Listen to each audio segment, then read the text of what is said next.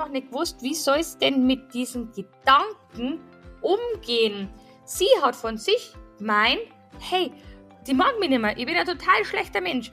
Obwohl es ja vielleicht eigentlich gar nicht der Realität entspricht, aber genau das ist das Gemeine bei den Stressgedanken. Ne? Also die Stressgedanken, die sind, die haben wir in der Hand, wie wir sie äh, entwickeln, was daraus passiert, wenn, denn die ents entsprechen oftmals gar nicht der Realität. Das ist nur das, wie wir uns sie tatsächlich einreden, wie wir uns die Gedanken gestalten und das Ganze hat natürlich dann unweigerlich äh, Einfluss auf unsere Gefühle.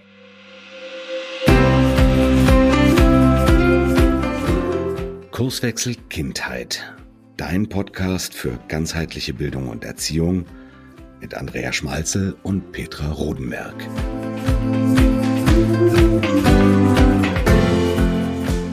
Hallihallo, ein herzliches Moin aus Flensburg zu einer neuen Folge von Kurswechsel Kindheit. Und ein liebevolles Grüß euch aus Bayern. Und heute ist einer meiner Lieblingsthemen, glaube ich, endlich dran. Und zwar ist das Thema Gedankenkarussell.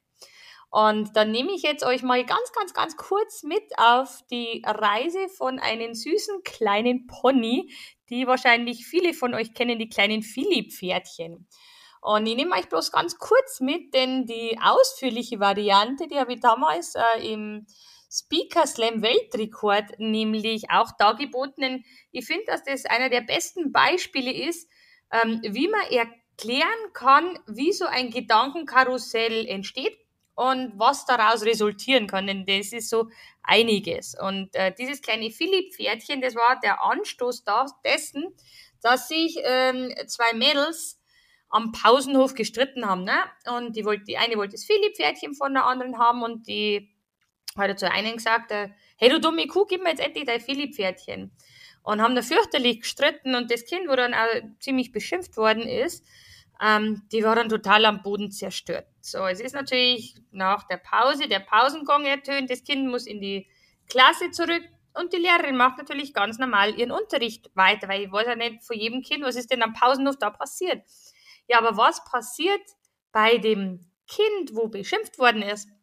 Bei dem Kind war es tatsächlich so, dass tausend Gedanken durch den Kopf geschossen sind, solche wie, boah, ich bin eine total schlechte Freundin, mit mag keiner, oh, bin ich so schlecht und so weiter und so fort. Das heißt, das Kind hat sich echt selber total, ja, selber schlecht gemacht, also eigene Gedanken projiziert, die einfach total Stress ausgelöst haben. Das Kind hat dadurch überhaupt nicht mehr am Unterricht teilgenommen, hat überhaupt nicht mehr gewusst, was erzählt denn die Lehrerin. Ich habe bloß noch von böhmischen Dörfern verstanden, also überhaupt den Anschluss total verloren und hat natürlich, wo es daheim gekommen ist, keinen Plan gehabt von der Hausaufgabe, was soll ich denn überhaupt machen? Die Mama war daraufhin total aufgebracht, hat natürlich gefragt, hey, was machst du die ganze Zeit in der Schule? Und ähm, ja, deswegen sind die Hausaufgaben dann fürchterlich in die, äh, in Hose gegangen. Ähm, am nächsten Tag haben sie dann auch noch eine Probe geschrieben, die ist natürlich auch noch in Hose gegangen. Und wieso das Ganze? dem Kind sind das Kind hat einfach nicht gewusst, wie soll es denn mit diesen Gedanken umgehen. Sie hat von sich gemeint, hey, die mag mich nicht mehr, ich bin ein total schlechter Mensch. Obwohl es ja vielleicht eigentlich gar nicht der Realität entspricht, aber genau das ist das Gemeine bei den Stressgedanken. Ne? Also die Stressgedanken, die sind, die haben wir in der Hand, wie wir sie äh, entwickeln, was daraus passiert, wenn, denn die entstehen entsprechen oftmals gar nicht der Realität. Das ist nur das, wie wir uns sie tatsächlich einreden, wie wir uns die Gedanken gestalten. Und das Ganze hat natürlich dann unweigerlich äh, Einfluss auf unsere Gefühle. Denn was hat das Kind für Gefühle gehabt? Das war durch diese negativen Gedanken, die sie sich selber projiziert hat, was unglaublich traurig, zurückgezogen, was vielleicht das eine oder andere Mal auch wirklich zornig auf das andere Kind und so weiter. Also das war auch wieder so eine Spirale, in die das Kind reingeraten ist und das Ganze hat sich natürlich eins zu eins in die Schule wieder gespiegelt. Ne? Also Anschluss in der Schule verpasst, schlechte Noten, also schlechte Hausaufgabe oder ärgerliche Hausaufgabe oder Zorn, also Stress mit der Familie, dann vielleicht auch noch schlechte Noten, dann und dann dadurch äh, hat das Kind überhaupt keinen Bock mehr mitzumachen. Ne? Dann ist natürlich auch nicht mehr motiviert, weil sein Anschluss total ja, verpasst hat. Ich weiß überhaupt nicht mehr, was im Unterricht passiert und es entsteht eine riesengroße Wissenslücke, einfach nur wegen so eines vermeintlich doofen Philipp-Pferdchens, ne? Ja, aber diese Gedankenkarusselle, ähm, diese betreffen ja nicht nur Kinder. Ne? Mir geht das ja auch oft so. Irgendwas ist. Ähm, das beste Beispiel ist, was weiß ich, du schreibst irgendjemanden eine Message und der reagiert nicht. Du siehst, der hat die Message gelesen, aber du kriegst keine Antwort. Oh, ja. Also was denkst du? Boah, was, warum mag der mich? Ist er jetzt sauer auf mich? Oder wie blöd, ich krieg jetzt keine Antwort. Und man schaukelt sich dann so richtig hoch. Das kann mich auch in meiner Konzentration total beeinflussen. Ja, auf jeden Fall. Also das hat ähm, fürchterliche Auswirkungen auf das Ganze.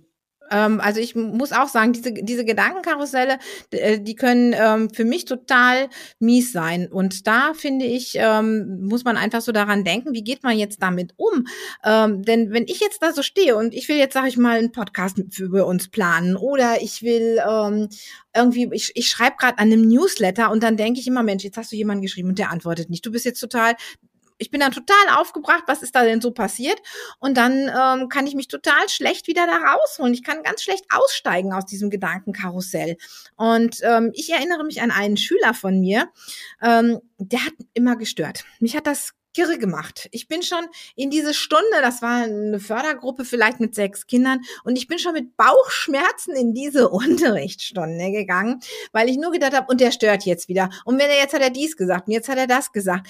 Und es wurde tatsächlich erst besser, als ich es für mich geschafft habe, aus diesem Gedankenkarussell auszusteigen und zu sagen, ey, bleib mal bei dir, bleib jetzt nicht bei den anderen, bleib einfach mal bei dir. Du bist hier die Große, du bist hier die Erwachsene. Und das hat es eigentlich für mich erst gebracht, aber das ist so schwierig. Das, also mir helfen dann immer Atemtechniken oder so. Aber wie ist es, ähm, hast du noch als Stresspräventionstrainerin Tipps auch mal für die Erwachsenen, die einfach mal so rauskommen? Ist aber, du bist jetzt Lehrer und willst eine Stunde und denkst, boah, diese Klasse, die ist immer laut oder so. Und das gibt bestimmt wieder ein Drama. Oder du gehst, dein Kind kommt aus der Schule, du willst was sagen, weil irgendwas ist schiefgelaufen und du denkst, und gleich weiß ich, es kracht gleich schon wieder.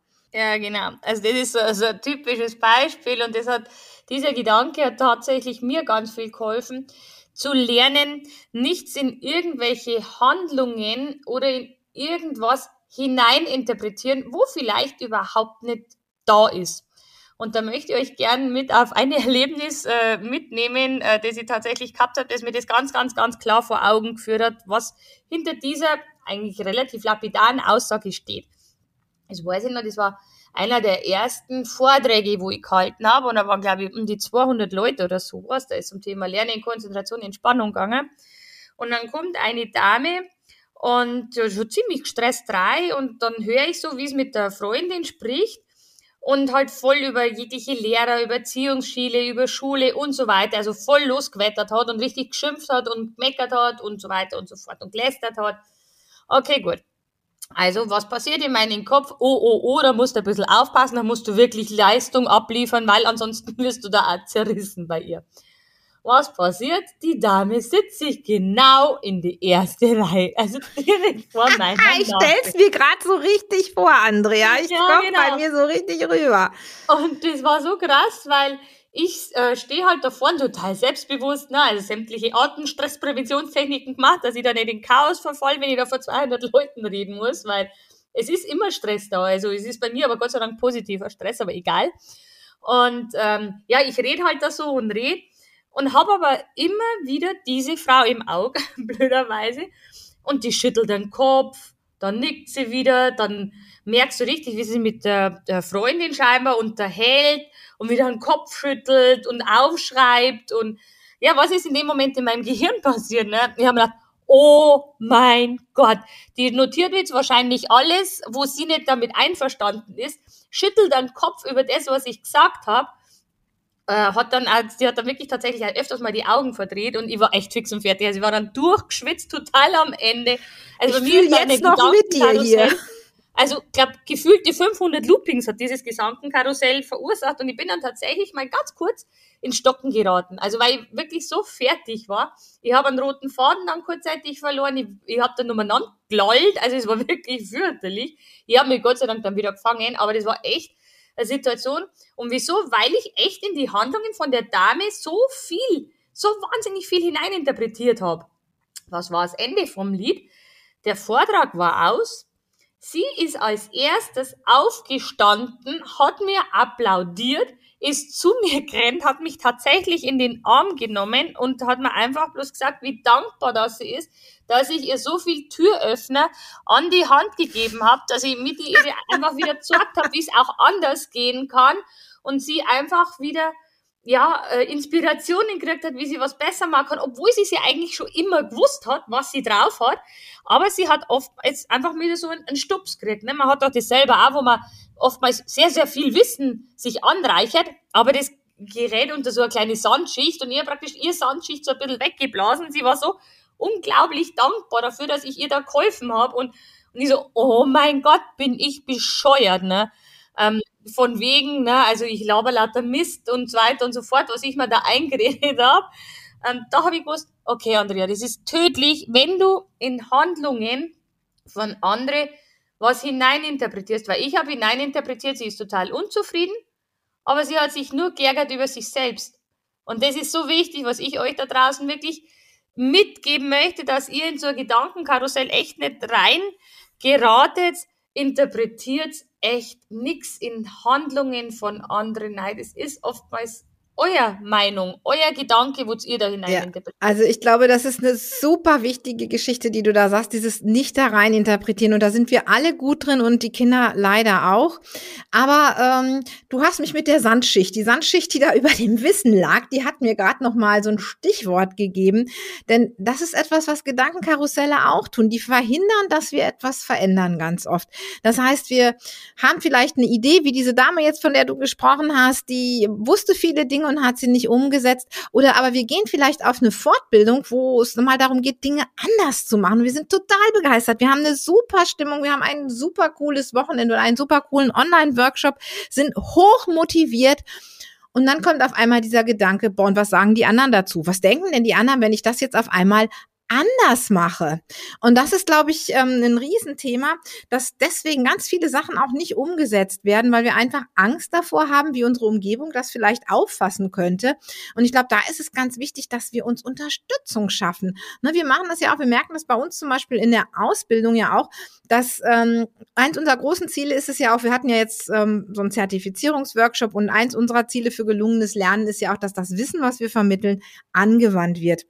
Und da möchten wir die Leute auch einfach unterstützen, weil das ja so wichtig ist. Und ich denke, da ist es wichtig, dass wir Lerngruppen haben und dass wir einfach uns auch nicht mit den Leuten zusammentun, die die anderer Meinung sind, sondern uns Leute suchen, die das genauso sehen wie wir. Ne? Und wie, was meinst du, wenn man jetzt gerade was Neues an den Mann bringen will? Was ist da in deinen Augen die beste Strategie? Ja, also tatsächlich wirklich so Gleichgesinnte zu finden. Ne? Also weil alles andere stresst. Ne? Also wenn ich mich gegenüber die anderen immer verteidigen muss und erklären muss und so weiter, dann bleibt, ist das immer Stress. Da geht immer der Gedanke woanders hin. Und ich habe letztes Mal so ein ganz cooles Beispiel gelesen.